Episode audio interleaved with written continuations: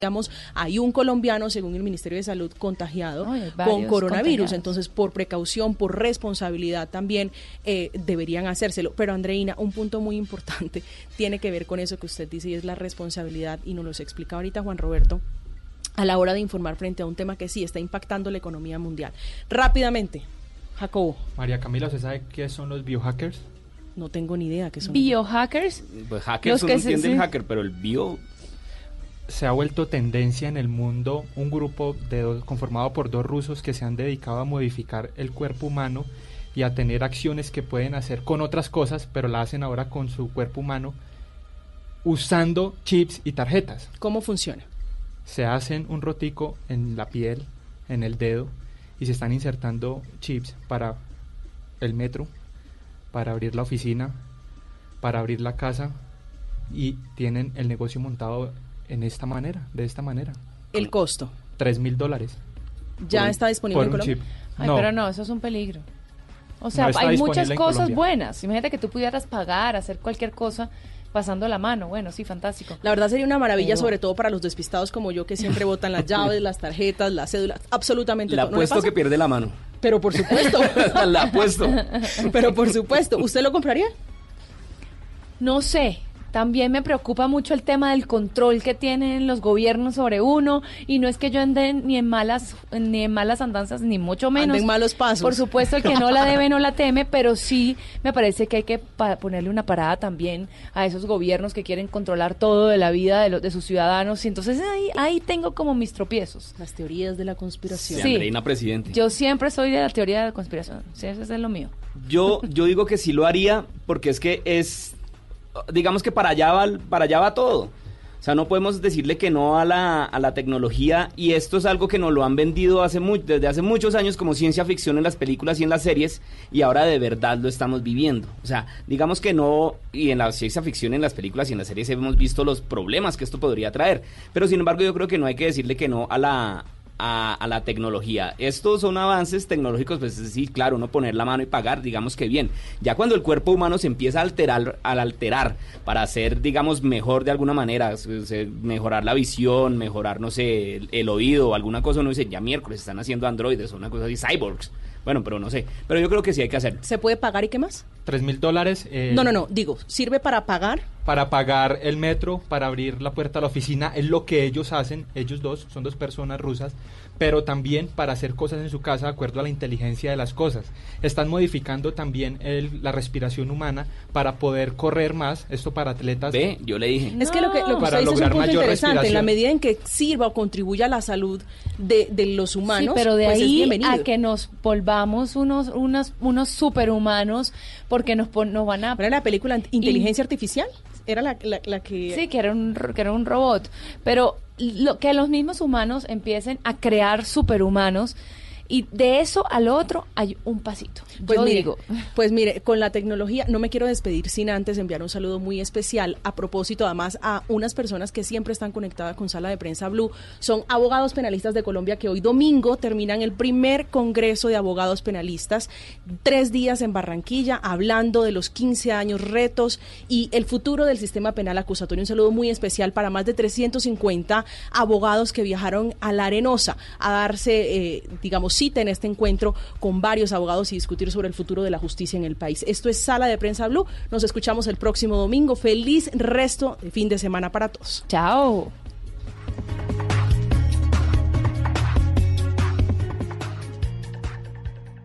Esto es Sala de Prensa Blue.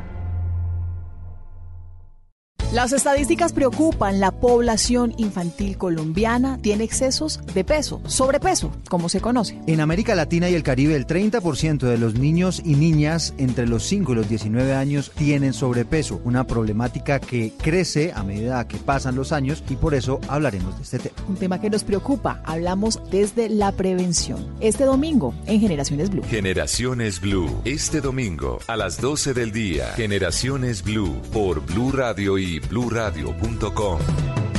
La nueva alternativa. Voces y sonidos de Colombia y el mundo en Blue Radio y bluradio.com, porque la verdad es de todos. Y a las 12 del mediodía, 5 minutos, es momento de contarles las noticias, lo más importante de lo que está pasando en Colombia y el mundo.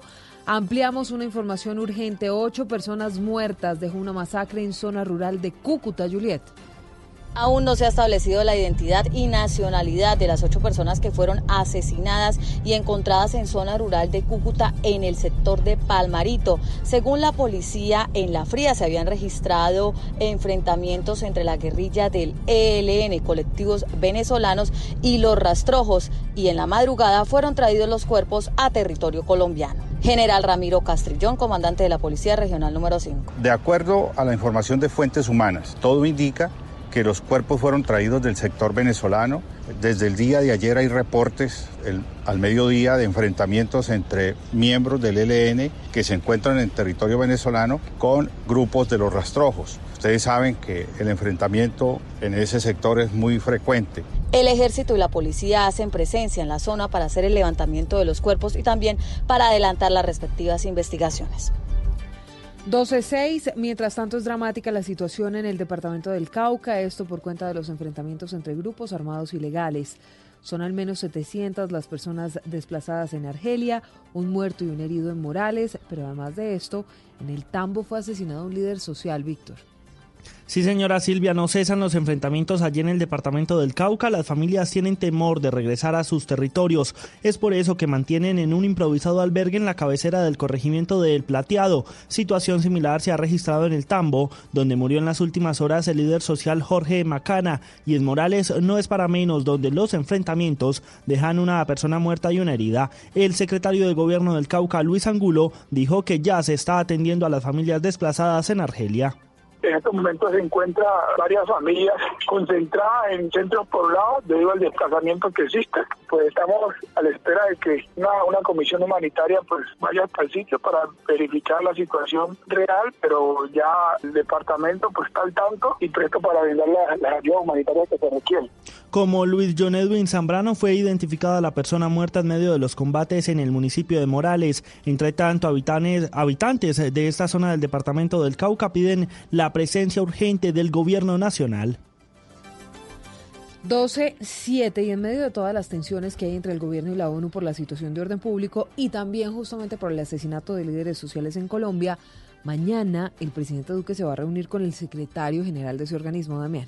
Luego de que el gobierno de Iván Duque criticara fuertemente el informe de la ONU sobre la situación de los líderes sociales en Colombia, pues mañana el presidente realizará una visita de trabajo a Nueva York para reunirse con el secretario general de las Naciones Unidas, Antonio Guterres. El ejecutivo colombiano eh, pues ha demostrado su malestar frente a estos informes de la ONU, pero eh, sin embargo, pues con esta reunión de mañana 9 de marzo, el jefe de Estado y el secretario eh, general esperan eh, hacer una revisión general sobre los avances del proceso de reincorporación de los excombatientes de, la de las FARC, la implementación de la política de, paz, la protección de los derechos humanos y además también la prevención de la violencia. El mandatario de los colombianos ha manifestado que Colombia es un país que cree en el multilateralismo y en las instituciones y normas internacionales. Y estará también en México, Damián. Gracias. El martes hablando de economía naranja. 12 ocho minutos. Cambiamos de tema. Una mujer venezolana fue asesinada por su pareja durante una discusión familiar en Barranquilla. Se trata entonces, Daniela, del octavo feminicidio que se ha registrado durante este 2020 allí en el Atlántico. Así es, Silvia. Muy buenas tardes para usted y todos nuestros oyentes. Hay conmoción en Barranquilla tras conocerse la muerte de Yaismar Ochoa Budes, la joven de 18 años que falleció horas antes de la celebración del Día Internacional de la Mujer a manos de su compañero sentimental. De acuerdo con el reporte judicial, después de haber sostenido una fuerte discusión por supuestos hechos de infidelidad en un sector del barrio Barlovento en Barranquilla, su pareja desenfundó un arma de fuego y le disparó por la espalda. El hombre identificado como Carlos Sánchez huyó por un sector enmontado. Las autoridades están tras la pista del asesino, quien es buscado por el delito de feminicidio agravado. Así lo confirmó el general Ricardo Alarcón, comandante de la policía en Barranquilla. El compañero sentimental la coge por el cabello, la arrastra y le propina el impacto la altura del tórax. Ella posteriormente fallece más o menos tres horas después. Nosotros estamos en la plena identificación para hacer todo el proceso de judicialización de este señor. Hacemos la alerta a nivel nacional para lograr la captura de este delincuente. Con este caso asciende a 8 el número de feminicidios en todo el departamento. Durante los tres primeros meses del año se conoció que la mujer de nacionalidad venezolana era madre de un hijo pequeño que reside con sus familiares en el vecino país, Silvia. Daniela, gracias. Y mientras tanto hay marchas a esta hora en varias ciudades del país, en Bogotá, pero también en Medellín, donde se rinde un homenaje a las madres de víctimas de feminicidios. Y especialmente, su, Susana, a las mamás de dos menores que fueron asesinadas hace 11 años y cuyos casos siguen en la impunidad. Silvia, buenas tardes. Se trata del caso de Cindy Lorena Giraldo y María Caterine Ochoa, dos menores de 17 años que fueron asesinadas y desmembradas hace 11 años en el barrio Boston. Hoy los colectivos de mujeres de la ciudad rinden homenaje a sus mamás, Elsie y Jacqueline, en una marcha para rechazar la, la impunidad y reclamar justicia. Blue Radio habló con las madres que reclaman respuestas hace más de una década pues supieran lo que yo sentí cuando mi, amiga Jacqueline, la mamá de la otra niña, me dijo la fiscal nos llamó que fuéramos a reclamar los cuerpos porque van a cerrar el caso. Él está libre, pagó cuatro meses, pagó cuatro meses de condena. Y él mismo en la misma audiencia nos dijo, yo las desmembré. Él dice que no las mató, pero él dice, yo las desmembré. O sea que desmembrar un cuerpo no es un delito. La movilización terminará con un acto tipo performance que involucrará elementos que hicieron parte de este crimen como bolsas y toneles de basura.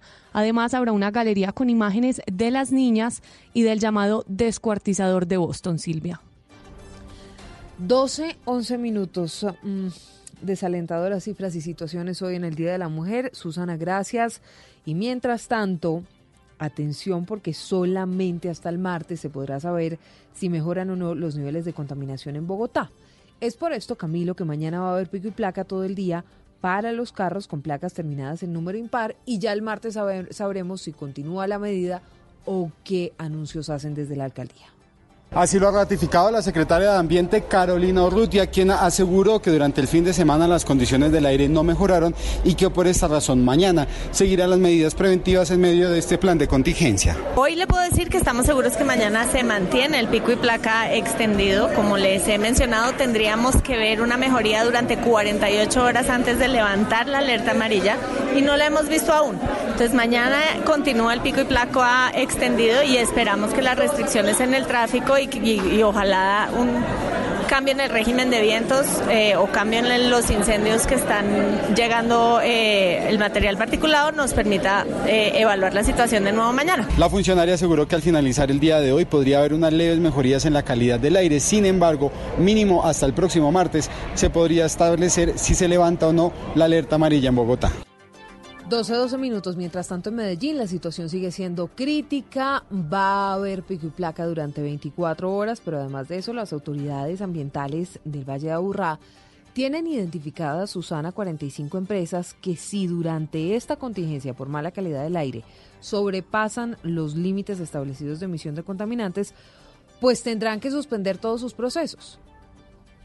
Así como los vehículos tienen pico y placa Silvia, hay 45 empresas del Valle de Aburrá que tienen límites que respetar durante esta contingencia ambiental. Gustavo Londoño, subdirector ambiental encargado del área metropolitana, explicó que las empresas deberán parar la producción si las estaciones poblacionales de dichos municipios están por encima de 106 microgramos por metro cúbico de micropartículas 2.5, que son las que miden eh, estos sensores. Y la empresa está generando más de 100 miligramos. Si la empresa genera más de 100 miligramos de esos 106 que registra la estación, la empresa deberá suspender sus operaciones. Esto dijo. Cuando una estación poblacional nos esté marcando 106 microgramos por metro cúbico y esa empresa esté emitiendo más de 100 miligramos por metro cúbico de PM2,5, debe inmediatamente parar su proceso. Debe inclusive parar los mantenimientos de sus equipos de emisiones. Según los funcionarios, hasta el momento no se ha emitido ninguna sanción para estas empresas que están 27 en Medellín, 2 en La Estrella, 7 en Itagüí, 5 en Copacabana, 2 en Bello, 1 en Barbosa y 1 en Sabaneta. Lo que pasa, Silvia, es que la medida eh, aplica cuando los niveles están por encima de 106. Y a pesar de que hemos vivido una gran contingencia, ninguna estación ha superado los niveles de 60 a 65 microgramos por metro cúbico de PM 2.5. 12, 14 minutos. Seguimos con noticias porque el pasado 27 de febrero la Superintendencia de Industria y Comercio emitió una resolución que prohíbe a los turistas alojarse en Playa Blanca. Hasta la fecha, sin embargo, la alcaldía de Cartagena no ha anunciado acciones concretas para poder cumplir el fallo. Y entonces, Dálida. Pese a que hace más de 10 días la Superintendencia de Industria y Comercio emitió una resolución que prohíbe el servicio de alojamiento en Playa Blanca, la alcaldía de Cartagena aún no define acciones concretas para hacer cumplir la prohibición y de paso el decreto 1141 de 2017 que va en este mismo sentido al prohibir que cualquier persona distinta a los motivos pueda dormir en la isla. Hasta la fecha la Secretaría del Interior solo anunció a través de un comunicado que se llevó a cabo una reunión con instituciones que tienen competencia en la isla para revisar el tema y que se tiene previsto convocar una nueva reunión esta vez con la participación participación de los consejos comunitarios. Mientras tanto, en Playa Blanca, los hostales que según la SIC no cumplen con las condiciones ni la infraestructura para brindar servicio de alojamiento, siguen ofreciendo este servicio hasta vía telefónica y decenas de turistas aún duermen cada noche en las paradisíacas playas. Esta semana, Blue Radio conoció en exclusiva que comerciantes y nativos de Playa Blanca enviaron una carta a la alcaldía de Cartagena y a la policía en la que señalan que no permitirán que se aplique la resolución de la Superintendencia de Industria y Comercio y que están dispuestos a pagar el precio hasta con su vida de ser necesario. Es decir, que esta polémica apenas empieza. Ay, ay, ay, polémica grande en, en, Cartagena, en Bolívar. Mientras tanto, en Santander siguen los problemas por el cierre de la vía entre Bucaramanga y Bogotá. Son cientos de camiones parados en esa carretera entre Piedecuesta y el sector de Pescadero. Las autoridades, Julián, están empezando a dar soluciones de movilidad para toda la gente que está allí varada. Silvia, efectivamente esta madrugada no se pudo abrir la vía entre Bucaramanga, San Gil, Bogotá por el desbordamiento de una quebrada en el sector de Curos y durante toda la mañana se han reportado serios problemas de movilidad sobre la vía nacional en Piedecuesta por el enorme trancón, pero eso no es todo, cientos de viajeros también quedaron literalmente varados en medio del cierre vial y la noticia es que hace pocos minutos la gobernación de Santander habilitó el Parque Nacional del Chicamocha para que se puedan movilizar los eh, pasajeros que vienen desde Bogotá, Boyacá y San Gil hacia Bucaramanga. Hablamos eh, con una de ellas, Juliet Parra, quien además eh, pues necesita llegar urgentemente a la ciudad. Yo vengo de Bogotá y estaba trancada acá, llevo más eh, de cuatro horas acá trancada, entonces eh, realmente es una solución para mí, para todos los que veníamos pasajeros en ese bus. Se espera que en las próximas horas el Invías dé el visto bueno y habilite la carretera en la zona. Además siguen las autoridades e ingenieros de la concesión vial evaluando los problemas de la vía. Noticias del Mundo dio positivo de coronavirus uno de los asistentes a la convención conservadora en la que habló el presidente Donald Trump. El infectado está en cuarentena, pero además de eso, bajo cuidado México en New Jersey, Damián.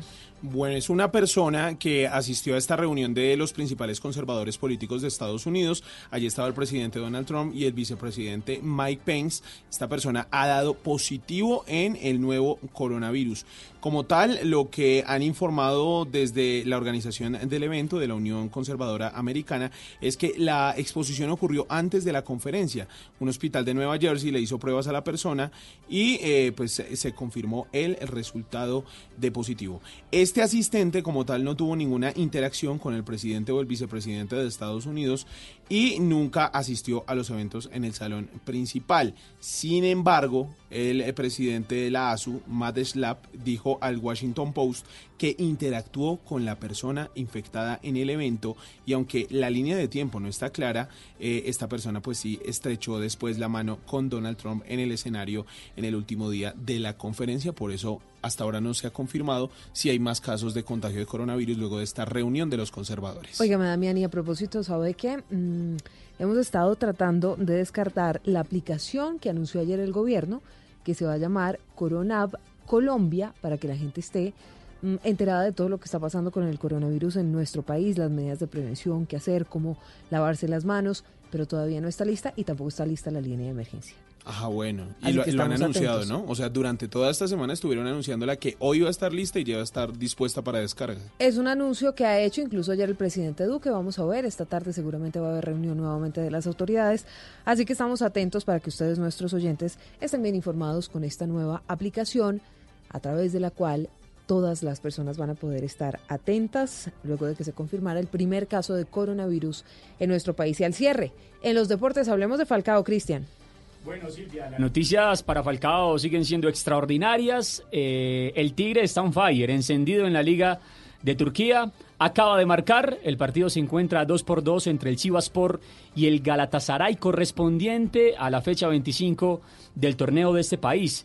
Falcao se reportó a los 14 minutos, puso la paridad después de que Arlan abriera el marcador para el Sivaspor. Fegoli a los 37 puso en ventaja al equipo de la visita y Killing acaba de convertir el 2 por 2. El partido está bastante emocionante. Con este resultado, con este empate parcial, el Galatasaray se trepa a la segunda posición con 49 puntos y Falcao ya tiene nueve festejos en la Superliga de Turquía y hay que sumarle los dos en la Copa de este país. En total, tiene 11 goles en el fútbol turco el Tigre de Santa Marta. 12.20 ya llega Generaciones Blue. Todas estas noticias las encuentran en blurradio.com, en Twitter, en arroba blurradioco. A las 2 de la tarde nos volvemos a escuchar con una actualización de lo que pasa en Colombia y el mundo. Padres con experiencia, Padres nuevos, hijos únicos, hermanos, abuelos que consienten, nietos que aprenden. Vamos a construir un puente entre generaciones para que las familias crezcan y entre todos podamos cambiar el mundo. Aquí comienza Generaciones Blue, un espacio de Blue Radio con testimonios, guías, expertos e invitados que nos ayudarán a mejorar la vida en familia y las relaciones entre sus miembros. Generaciones Blue. Estamos cambiando el mundo de las familias colombianas por Blue Radio y bluradio.com. La nueva alternativa. About that bass, no trouble. I'm all about that bass, about that bass, no trouble. I'm all about that bass, about that bass, no trouble. I'm all about that bass, about that bass, bass, bass, bass. Yeah, it's pretty clear. I ain't no size two, but I can shake it, shake it like I'm supposed to do. Cause I got that boom boom that all the boys chase. All the right junk in all the right places. I see the magazines working out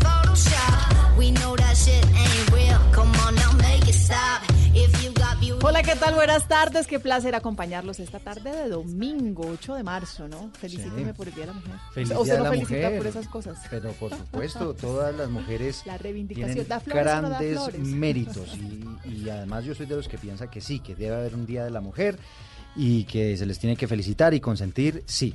Bueno. Así es, porque es que hay unos machistas y cómo es que se dice, Ah, no, feministas y todo eso diciendo, no, es que todos somos iguales, es que ¿por qué? No, pues a mí sí me parece. De un lado y de otro, hay quienes Un defienden y, y por supuesto promueven esta fecha, pero más en torno a la reivindicación de los derechos, de los espacios que las mujeres nos hemos venido ganando en la sociedad. Hay otras, otros que además dicen, pues más allá de la conmemoración de esta fecha y de recordarlo, no hay que dar flores ni caer en el tema del comercio, pero no se preocupe, a mí sí me puede dar flores. No, Todavía pues, está a tiempo. Termina el programa, va con bien y bueno, si no quiere dar flores no importa, pero que, que- o sea, decirle a una mujer, mire, ¿sabe qué? La admiro, chévere que usted sea mujer, una mujer berraca, chapalante, chévere. Y sobre todo las mamás, felicitaciones, que además sabemos que son mucho del público de, de generaciones. Nos acompañamos en este espacio, este espacio para la familia que construimos del lado, de la mano de ustedes también.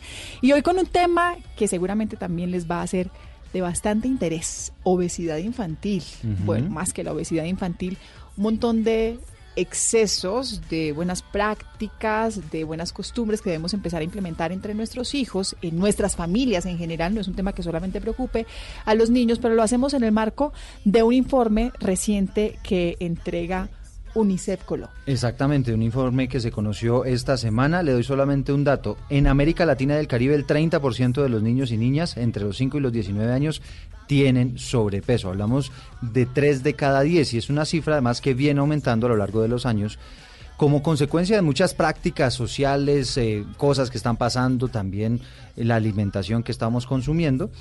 Y, y por eso es tan importante abordar este tema, porque siempre, siempre será importante una buena nutrición en la familia. Pues de ese tema hablamos en instantes con esta canción, con esta artista, con esta joven cantante que al final lo que también quiere hacer es elevar la autoestima, elevar una voz por las mujeres más que por las mujeres, por el autoestima, por estar de una forma u otra, es por aprender a estar por encima de esos estereotipos y de imágenes que nos vamos implementando en la sociedad y que nos hacen tanto daño. Claro, Mónica, porque es que esto es importante. Mire, le voy a dar solamente una cifra de este informe que se conoció esta semana.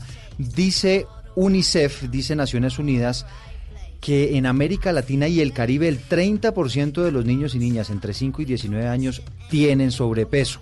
Y esa es una cifra que ha venido aumentando a lo largo de los años, pues por las prácticas que la sociedad va adquiriendo, por las nuevas tecnologías y también por la comida que vienen consumiendo las familias en Colombia. Estamos escuchando esta canción, Mónica, que se llama All About That Bass de Megan Trainor.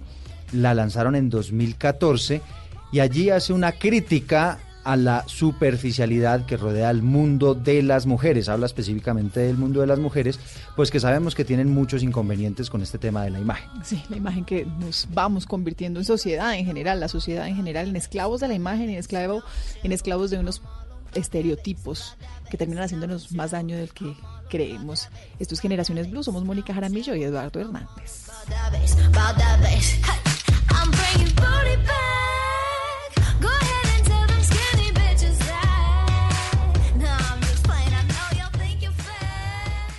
Continuamos con Generaciones Blue.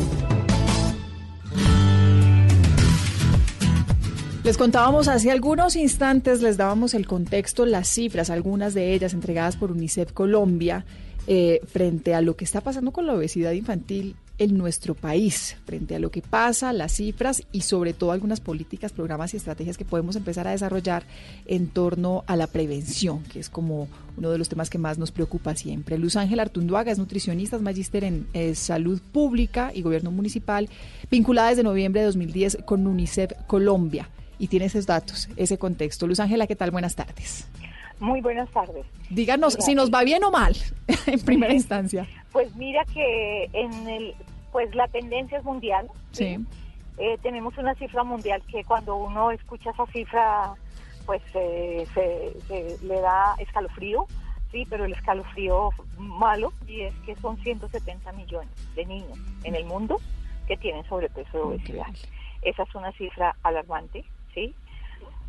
Y en, y en América Latina más o menos, esos, esos 30% más o menos son 40 millones de niños. O sea, la, la tendencia se mantiene también en, en nuestra región.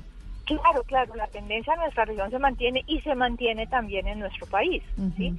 Cuando uno compara las cifras de la encuesta de la situación nutricional que hace el país regularmente cada cinco años, y uno mira la tendencia entre el 2010, 2000, sí, 2005, 2010 y 2015, que fue la última, lo que uno encuentra es que el tema de, de la obesidad y del sobrepeso, especialmente por ejemplo la obesidad, se duplica en niños que tienen de 5 a 12 años.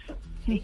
El sobrepeso no se alcanza a duplicar, pero la tendencia es aumentar en, en los niños de 5 a 12 años, en los niños pequeños, pero también en los adolescentes. Ahora, ¿quiénes tienen más sobrepeso y obesidad?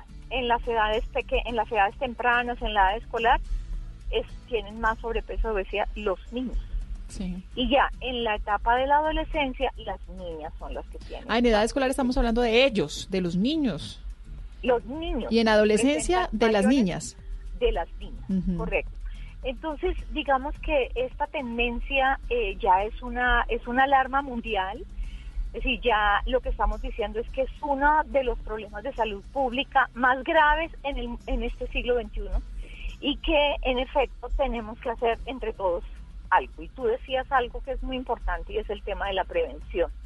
Sí, ojalá no tengamos que llegar a situaciones mórbidas eh, que en donde las personas ya tengan las complicaciones producto de un sobrepeso, perdón, producto de una obesidad, como enfermedades cardiovasculares, las enfermedades, la diabetes, sino que tenemos que procurar evitarlas. Y el procurar evitarlas es desde los primeros momentos en que empieza a, gestarse la vida, es decir, desde el momento de la gestación hasta la etapa adulta. Luz Ángela, eh, usted nos decía, bueno, viene aumentando esta cifra en los últimos años y ustedes como UNICEF han encontrado algún patrón, es decir, algún comportamiento que efectivamente eh, esté generando que los niños cada vez estén eh, con este tipo de problemas? Sí, hay varios patrones. Es decir, nosotros hemos hecho algunos estudios y también Igual la, Organización Mundial de la Salud y Panamericana de la Salud ha hecho varios estudios y uno de los patrones es que siempre lo pongo porque me parece que es muy importante y es la baja en la práctica de la lactancia materna como único alimento en los primeros seis años, en los primeros seis meses de vida del niño.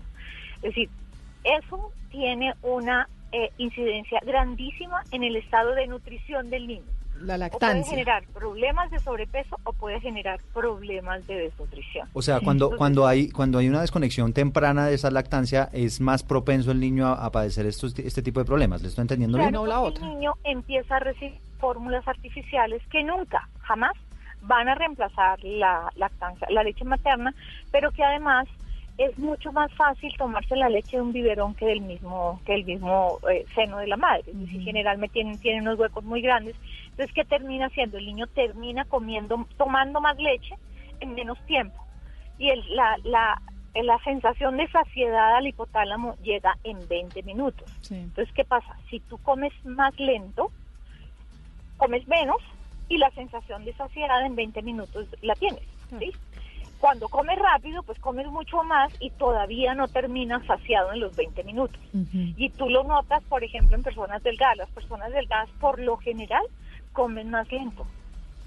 Sí, y, Entonces, y es siempre, un y es una de las recomendaciones también que nos entregan, que nos entregan siempre. En este mundo del periodismo es muy difícil comer despacio y tomarse su tiempo, Eduardo. O sea, yo, yo, me, Para gasto que nos tres, entiendan. yo me gasto tres minuticos almorzando, Para que estoy bien. nos sí. entiendan. A mí me toca desayunar en comerciales, pero bueno, el, el- Luz Ángela, en este tema, en este informe que presentan eh, UNICEF Colombia Sí. y, y que se hace todo el panorama de lo que está pasando en América Latina y el Caribe, hay una reflexión que me parece que es bien importante traer hoy a colación y es que esta reflexión frente a estas estadísticas dicen que crear hábitos saludables desde la primera infancia es la forma de prevenir esas posibles consecuencias de salud en la edad adulta.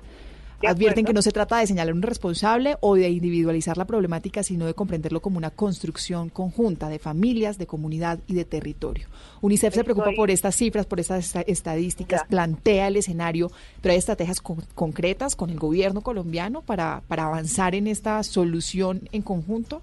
De acuerdo, completamente de acuerdo contigo. Es decir, no hay que echarle la culpa a quien, a la familia o al niño que comió más o menos. Es decir, es un problema y es una responsabilidad social, es una responsabilidad del Estado, de la sociedad en su conjunto.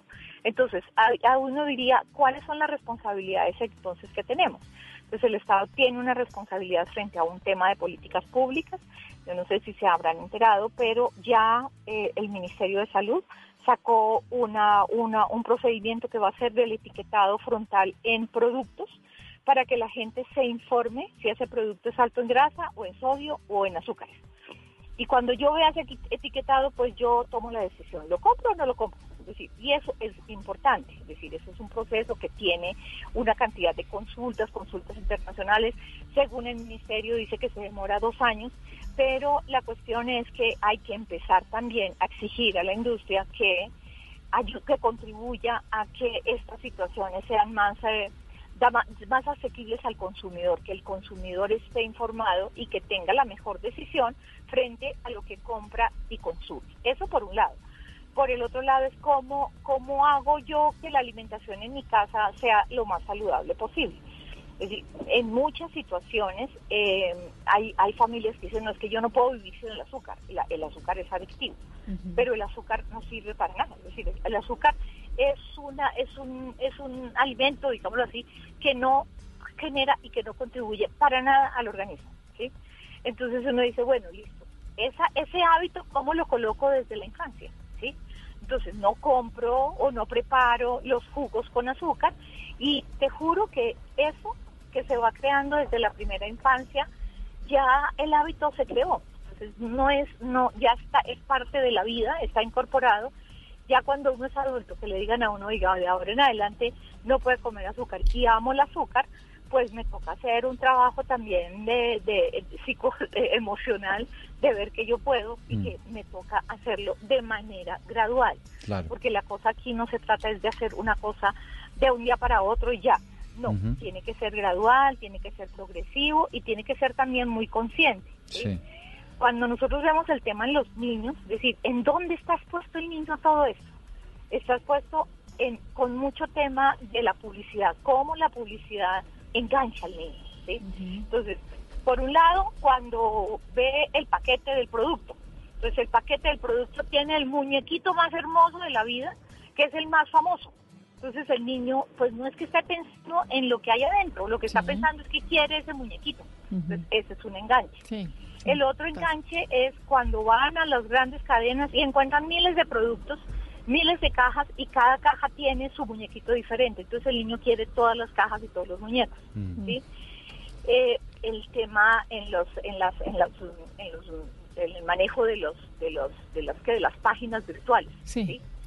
ustedes que son tan asiduos a estos a estos medios sí em, se habrán dado cuenta que cuando se meten a estas páginas la cantidad de publicidad que hay es impresionante claro es impresionante para el producto para la compra y como los niños ahora permanecen mucho tiempo en las pantallas, o es en la pantalla de televisión o es en la pantalla del computador y, conectados a internet. páginas, entonces se enganchan. Claro, y ahí es y ahí es donde tenemos que empezar a hablar de corresponsabilidad y de hábitos, de hábitos, que es como la clave de todo este tema para que para que para que empecemos a trabajar es desde la prevención y no ya cuando haya que entrar a hacer una intervención después de que haya un daño porque finalmente es el estado de salud de ellos, es su futuro y es lo que vaya a ser también de, de, lo que venga para los desafíos también en una edad juvenil o, o ya adulta. Luz Ángela, muchas gracias por este contexto que nos entregan desde UNICEF Colombia.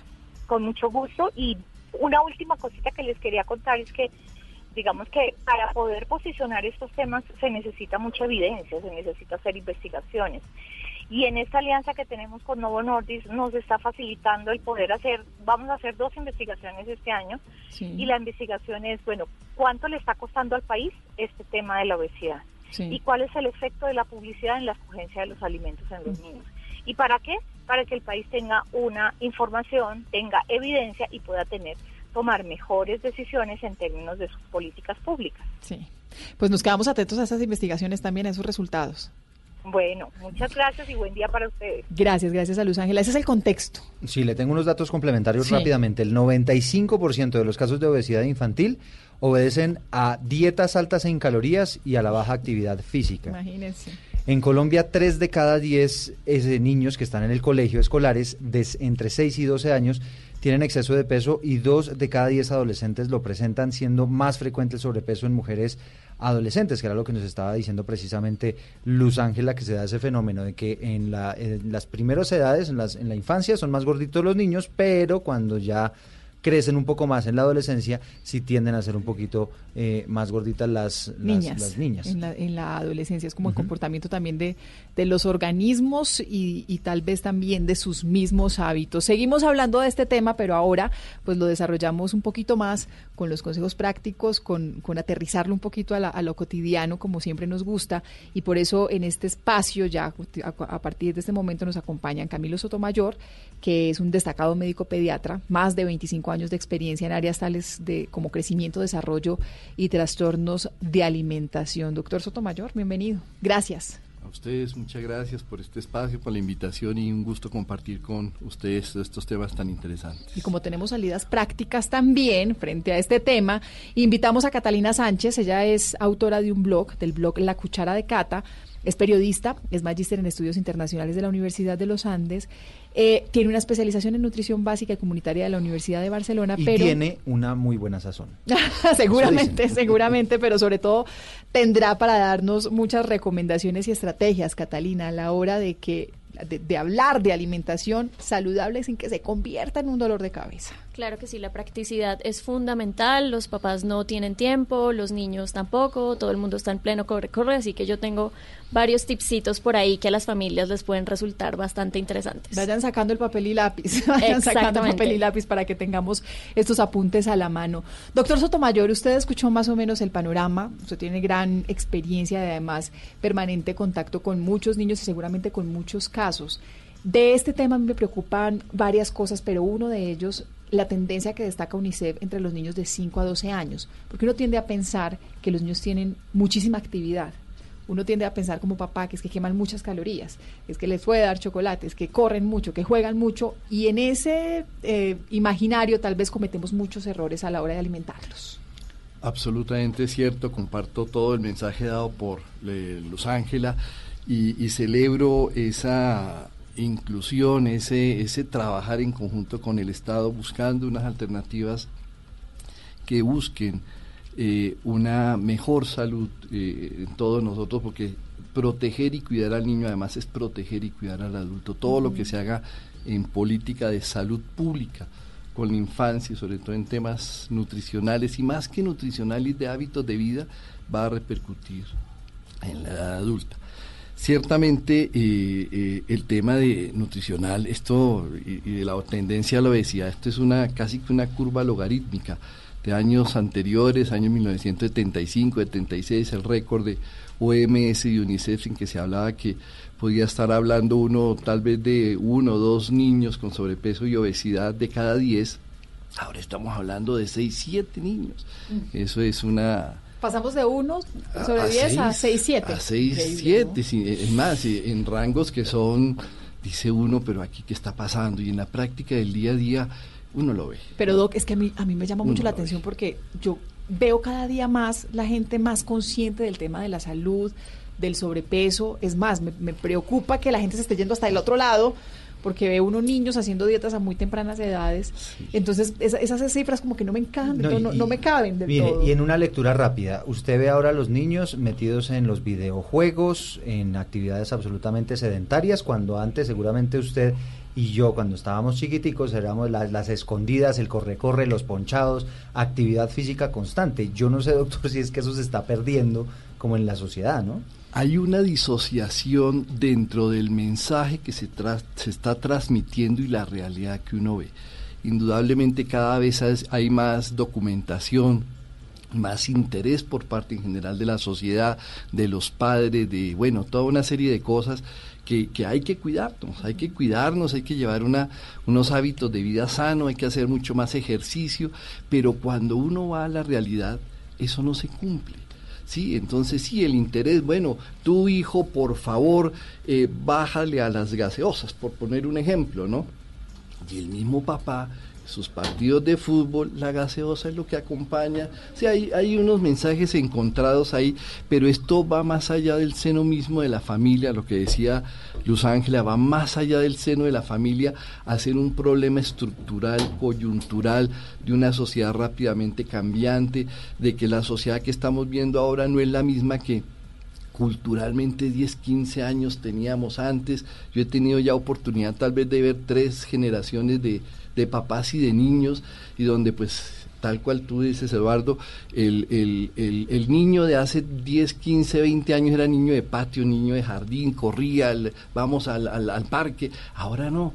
Ahora eh, la presión social, económica sobre las familias hace que los papás lleguen tarde, tengan menos control sobre los niños, los niños, el temor a la salida, el temor a la seguridad, hace que además los niños entonces estén mucho más tiempo encerrados. ¿Y cuál es su, su, su trajín? Pues su trajín es al frente de una pantalla, de un celular, de un computador, de un videojuego, y eso hace que todos estos hábitos que antes eran de más actividad física y quizás también de mejores hábitos alimenticios hayan dado vueltas a ser eh, hipercalóricos y menos consumidores, menos quemadores de calorías. Ahora que usted lo menciona, doctor Sotomayor, y no sé si usted ha notado, eh, Mónica, que ahora los edificios los hacen casi todos sin parques. Y casi que sin parqueaderos, los hacen chiquiticos, no sé qué. Entonces la, cada vez tienen los niños menos espacios para jugar y lo que dice el doctor es cierto. Pues yo cómo voy a dejar a que mi niño se vaya para un parque si es que el temor de la seguridad, de que me le hagan algo, de que no sé qué. Antes los edificios y los conjuntos residenciales pues se prestaban más para que los entre los vecinitos se encontraran a jugar. ¿no? Catalina, en, en, este tema de la alimentación ya, ya tenemos una realidad que sí conocemos mucho, sobre todo en las grandes ciudades. Hay en regiones y en municipios que todavía hay más actividad, pero en las grandes ciudades sí o sí estamos sometidos a pasar muchas horas en los carros, sí o sí estamos sometidos a, a jornadas largas, en, eh, muy sedentarias adultos y niños, pero, pero entonces, ¿qué hacemos para que esa alimentación consciente no sea tan difícil? Sí, pues yo creo que hay varios factores que hay que tener en cuenta a la hora de implementar como estos tipsitos de alimentación saludable en la familia y Uno de ellos, sin duda alguna, es el tema del ejemplo, que ya la doctora Luz Ángela y también el doctor Camilo lo mencionaron.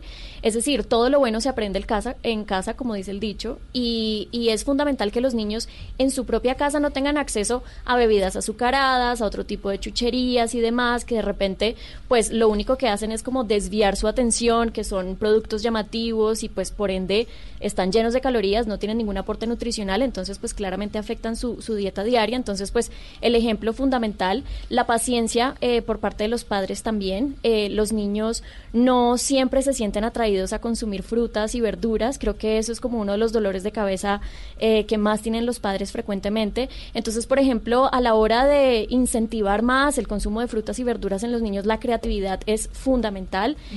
¿Cómo le estamos presentando estos alimentos a los niños? ¿Qué tipo de recetas divertidas podemos incluso hacer con ellos, compartir con ellos?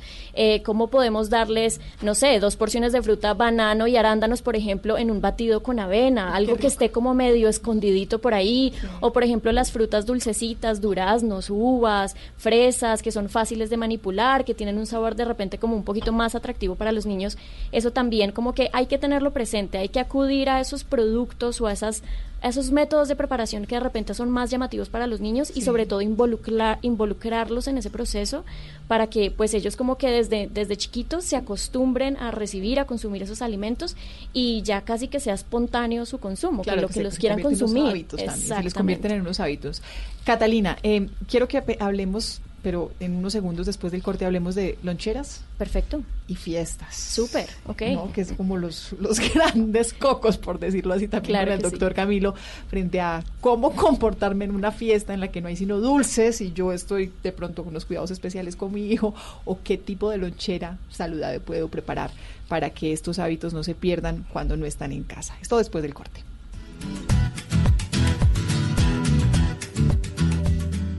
Estás escuchando Generaciones Blue. Hay gente que siempre quiere más. Más. ¡Qué golazo! Mucho más. ¡Qué golazo! Para ellos, esta semana es futbolera. El domingo, Santa Fe Nacional. Para los que siempre quieren más. Más. Blue Radio, la nueva alternativa. Fundación Éxito y Generaciones Blue te invitan a tener hábitos saludables para los recién nacidos. Bueno, pues les cuento que el hambre prolongada es una de las causas de la desnutrición crónica y en los primeros seis meses de vida su mejor antídoto es la leche materna, pues es lo único que necesita un bebé en esta etapa de vida para garantizar su sano crecimiento y desarrollo. Después de los seis meses se debe complementar la alimentación con diversos grupos de alimentos proteínas altamente nutritivas y de fácil acceso como el huevo, que es clave para el desarrollo, y por eso la Fundación Éxito entrega cada mes un paquete con alimentos ricos en proteínas y minerales a niños y niñas que padecen de desnutrición crónica, les aporta los nutrientes que necesitan para su completo desarrollo. Las rutinas y la compañía amorosa al momento de comer son garantía de una nutrición exitosa y al asesorar a las familias con estas prácticas, la Fundación Éxito logró que en 2019 se recuperara la mayoría de los menores de un año que estaban sufriendo de desnutrición crónica. Fundación Éxito, cero desnutrición. Este domingo en Encuentros Blue, terapia de desintoxicación con una experta, emprendimiento femenino desde la tribu Mujeres con Visión y cuál es la mirada de paz de un extranjero que vive en Colombia. Buena música y más en Encuentros Blue, para vivir bien, por Blue Radio y bluradio.com. La nueva alternativa. Esto es Generaciones Blue. Bueno, el reto, el desafío, la lonchera, la lonchera, Catalina. Hablemos primero de ese tipo de formas y después hablemos con el doctor Camilo de las recomendaciones adicionales en torno a este tipo de alimentación. Sí, claro que sí. Mira, pues la lonchera ideal, desde luego que eh, tiene un, un componente individual muy importante, porque si al niño no le gusta lo que le metes en la lonchera, pues claramente no se lo va a comer o lo va a dejar a medias o lo va a compartir con sus amiguitos en el colegio. Pero en términos generales es importante que la lonchera tenga un lácteo, sea yogur, kumis, leche, kefir, por ejemplo, eh, que tenga una porción entera de fruta o dos. Ahí podemos retomar las frutas de las que estábamos hablando hace un rato, las frutas dulcecitas, eh, fáciles de manipular, como las fresas, los arándanos, los duraznos, eh, incluso manzana verde picada, la piña, por ejemplo, son como frutas muy atractivas para los niños. Em, cereal integral o pan integral o galletas integrales o de repente si al niño le gusta algún tipo de cereal integral que tenga como ingredientes más bien naturales, pues uno también lo puede incluir en la lonchera y proteína queso, jamón, sándwich, incluso un omelette. Eh, es difícil, digamos, que los niños lleven huevo eh, en la lonchera para el colegio, pero de repente uno le puede hacer un omelette con algunos vegetales por ahí escondiditos y picaditos, espinaca, tomate, pimentones, y eso se lo metes en un wrap integral y eso le queda, mejor dicho, como una lonchera colorida, chévere, como armable. Eh, por ejemplo, también otro consejo que normalmente doy son pizzetas de pan, eh, pan pita integral y encima le puedes poner queso, le puedes poner champiñones, le puedes poner pollo. Entonces, ese tipo de como de recetas o de ingredientes como prácticos de llevar y que sean llamativos para los niños incluso de mostrar en el colegio, eso puede ser como una buena estrategia. Sí, eso eso cuesta un poquito más, digo, en tema de creatividad, de pensar, de preparación, pero vale la pena. Doctor Sotomayor, eh, los, los elementos que no deben faltar en el desarrollo de los niños en materia de nutrición y de alimentación, porque pues estos parámetros en, en, términos de desarrollo físico de los niños también son importantes. Entonces, ¿qué debe procurar uno que haya ahí en la lonchera? Proteínas, lácteos, harinas, a veces le sacamos las harinas y ellos las necesitan. Mm, los carbohidratos. Carbohidratos. Nutricionalmente hablando, eh, son dos grandes grupos de, nutrientes, los denominados macronutrientes, proteínas, carbohidratos, grasas, y los micronutrientes, que son los elementos trazas, oligoelementos, minerales que todos necesitamos, y las vitaminas. Macronutrientes son los que soportan la alimentación, el desarrollo físico, neurológico y de persona como tal. Digamos, eso es lo que hace la estructura orgánica. Los micronutrientes son elementos pequeños que en pequeñas cantidades tienen que ir en la dieta para soportar todo ese proceso de desarrollo en los niños y de mantenimiento en la vida. La palabra clave en alimentación se llama balance, equilibrio. Todos son importantes. Nadie duda respetando las tendencias vegetarianas actuales, pero nadie duda que la carne puede ser nutricionalmente óptima para un niño, para una persona. Pero cuando ya le llega a uno un paciente y la mamá le dice, es que mi hijo consume mucha carne, se pierde el equilibrio. Entonces es fundamental que nuestra lonchera, nuestros hábitos alimenticios conserven ese balance entre los macronutrientes y los micronutrientes. Ese mito de que yo todo lo que le doy en materia de proteína siempre va a estar bien para el niño, no, necesariamente es así. No, tiene que haber un equilibrio, un balance, porque es que también son igualmente importantes carbohidratos y son igualmente importantes las grasas. Cada una tiene un aporte dentro del proceso metabólico de cada persona y mucho más de cada niño. Las proporciones pueden cambiar de diferentes grupos de edades, sin embargo los nutrientes son los mismos. La mesa, que además tiene un trasfondo cultural infinito, la mesa, el día a día del comer, del almuerzo, eso en esencia todos la familia consume lo mismo. Una mamá en general hace su mercado para la familia. Sí, cosas especiales para los niños, pero hace el mercado para la familia. Entonces, importantísimo lograr un balance, un equilibrio entre los diferentes nutrientes, además de algunas condiciones que tienen que irse llenando alrededor de eso. Lo que decías tú, Catalina, es sumamente importante. Para los niños es en ese balance encontrar cosas que les parezca agradables en medio de todo este bombardeo publicitario y de cosas nuevas y de sabores, colores, muñequitos, todo que distorsiona una alimentación buena, el, el lograr una dieta balanceadita, una lonchera atractiva, un sabor agradable súper importante es aterrizar mucho de todas estas inquietudes en el plato que se lleva el día a día a los niños, ¿no? Y por ejemplo, cuando hablamos de, de, cómo atrapar a los niños, que estamos compitiendo efectivamente, y lo decía, la, eh, lo decía UNICEF, con toda esa publicidad, ¿no? Esa lluvia de productos, entonces yo quiero esto, lo otro, y por lo general eso que nos venden ahí pues no es nutritivamente muy saludable. ¿Cómo competir uno como papá y en la alimentación, en las loncheras y demás? ¿Cómo competir con ese tipo de elementos? ¿no? Y bueno, tal vez esa pregunta se la hago a Catalina que, que nos puede dar algunos trucos sobre ese tema. Pues mira, em, insisto, la creatividad es fundamental. Aquí, por ejemplo, yo sé que los padres no tienen tiempo, entonces un consejo práctico normalmente es em, hacer como preparación de comidas o de incluso de la lonchera completa eh, los fines de semana. Entonces, por ejemplo, tú puedes optar por, qué sé yo, hacer unos pancakes de harina de avena y le pones fruticas y demás, y eso lo puedes dejar hecho el domingo, lo haces en compañía del niño y luego le metes banano porcionado y eso puede ser para lunes y martes y luego el miércoles ya vas cambiando. Entonces, la anticipación y la creatividad son fundamentales. Hay que saber qué le gusta al niño y también hay que saber qué requerimientos nutricionales particularmente tiene ese niño, que eso pues sin, du- sin duda alguna pues hay que hacerle el seguimiento con el médico de cabecera, nutricionista, pediatra, etcétera, pero teniendo en cuenta como estos elementos y como un yo digo como tener en cuenta como un listado de alimentos que al niño le gustan, que el niño encuentra agradables y a partir de ahí empezar a aterrizarlo con recetas fáciles y prácticas que se puedan, obviamente. claro, eh, no, e incluso mire que es súper importante, otro detalle súper importante es que los niños se involucren en la armada de la lonchera. Entonces que los niños digan, mira mamá, a mí me gusta más eh, las uvas que las fresas, las fresas ya no me gustan o ya no las quiero compartir o ya no las la quiero tortica, llevar. decir, bueno, vamos yo. a llevar una tortica pequeña cualquiera. Bueno, por ejemplo, hoy es que hoy en día con tantos productos que hay como de la onda más saludable, las opciones de verdad que son infinitas.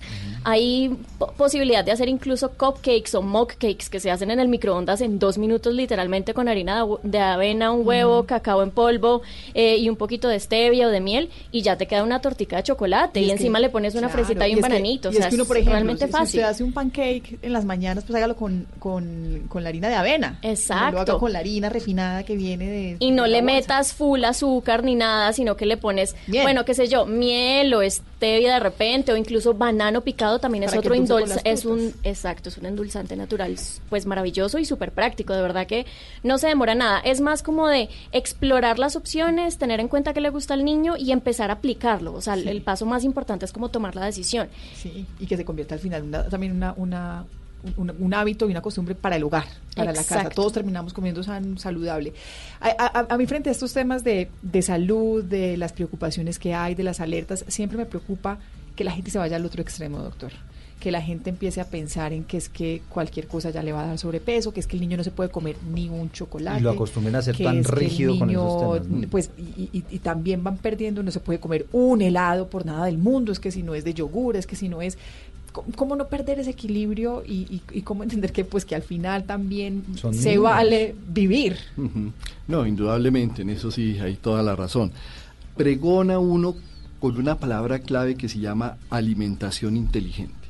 Alimentación inteligente es eh, balancear todos los aspectos que tienen que ver con, con el tema nutricional y de hábitos y en donde pues por supuesto el ejercicio y la actividad física juegan un papel súper importante. Entonces es un tema que parte de la misma concepción familiar. Entonces, si una familia está acostumbrada y, su eh, ejemplo lo transmite haciendo ejercicio, mucho más probable que tengamos hijos que hagan ejercicio. De la misma manera, si tenemos papás que practican una alimentación inteligente y saludable, es mucho más fácil que nuestros hijos también a su vez lo repliquen y lleven así. Eh, por lo mismo, entonces, eh, una alimentación inteligente parte porque haya, eh, por ejemplo, involucrar a los niños en la preparación, pero incluso diría yo más allá, vamos con los niños a hacer un mercado. Pero no el típico mercado de la mamá que coge y monta al muchachito en el carrito del mercado y ellos van echando todo lo que ellos en televisión, en los diferentes Ellos medios quieren. han visto y van echando, echando. Es- eso no es inteligente. Una alimentación inteligente parte porque, bueno, vamos a ir a hacer mercado y vamos a anotar aquellas cositas y vamos a negociar lo que nosotros creemos. Implica, pues, por supuesto, una preparación, un conocimiento, una asesoría que la- de, de las partes y las personas que invol- están involucradas en todo este proceso eh, eh, intervengan, ¿no? Pero de alguna manera que se lleve un listadito prehecho entre la, familia, el papá, la mamá, ojalá se convierta en una actividad de familia, vayan anotando. Y se me esto. ocurre, y se me ocurre a mi doctor, inclusive, ¿por qué no explicarles a ellos cuáles son los alimentos pues más saludables cuáles lo los que no tanto? De pronto una tablita sencilla en casa, hacerles unos dibujitos, Tal alguna cual, cosa, y decirle, mira, esto es lo que alimenta, esto es lo que no alimenta, vamos a ir al mercado. eh, vamos a escoger los, los alimentos teniendo en cuenta esta tablita. ¿no? Tal cual, que, eso. Que se vaya... Y que exista además la posibilidad de, de, de que haya alternativas. O sea, para el niño también el tema del juego y que y puede involucrar esto a los papás y todo, que haya alternativas es bien, pero finalmente quien marca el derrotero tiene que ser pues el papá y la mamá. Eh, bajo normas muy sencillas. Entre más natural sea la alimentación, mucho mejor entre menos procesada sea, entendiendo que hay diferentes tipos de procesamiento entre los alimentos que nos lleguen, mucho mejor. Entre más organizados los horarios alimentarios, ¿sí? mucho mejor. Entre menos, como decía eh, la persona de UNICEF, la doctora, entre menos rápida ¿sí? sea la, La ingesta, ingesta. Ay, y sí. tenga más tiempo de trabajarse, de, de masticarse, de ser más participativa, a pesar de la falta de tiempo que ahorita nosotros, nuestras familias tiene, entre más participativa tenemos que buscar los momentos para que la alimentación sea un acto además de convivencia, de compartir, de, de hablar en torno a muchos temas, pero también el tema alimentario, o sea, hacer un proceso de hábitos inteligente el ejercicio, una alimentación preparada, una alimentación inteligente, una alimentación cuestionada, sin entrar al otro extremo, tal como mencionaba Mónica, de la rigidez de que usted no puede, que mire que el médico dijo. No, sencillamente ahí, no, no- tiene sentido además porque no se va a cumplir. Y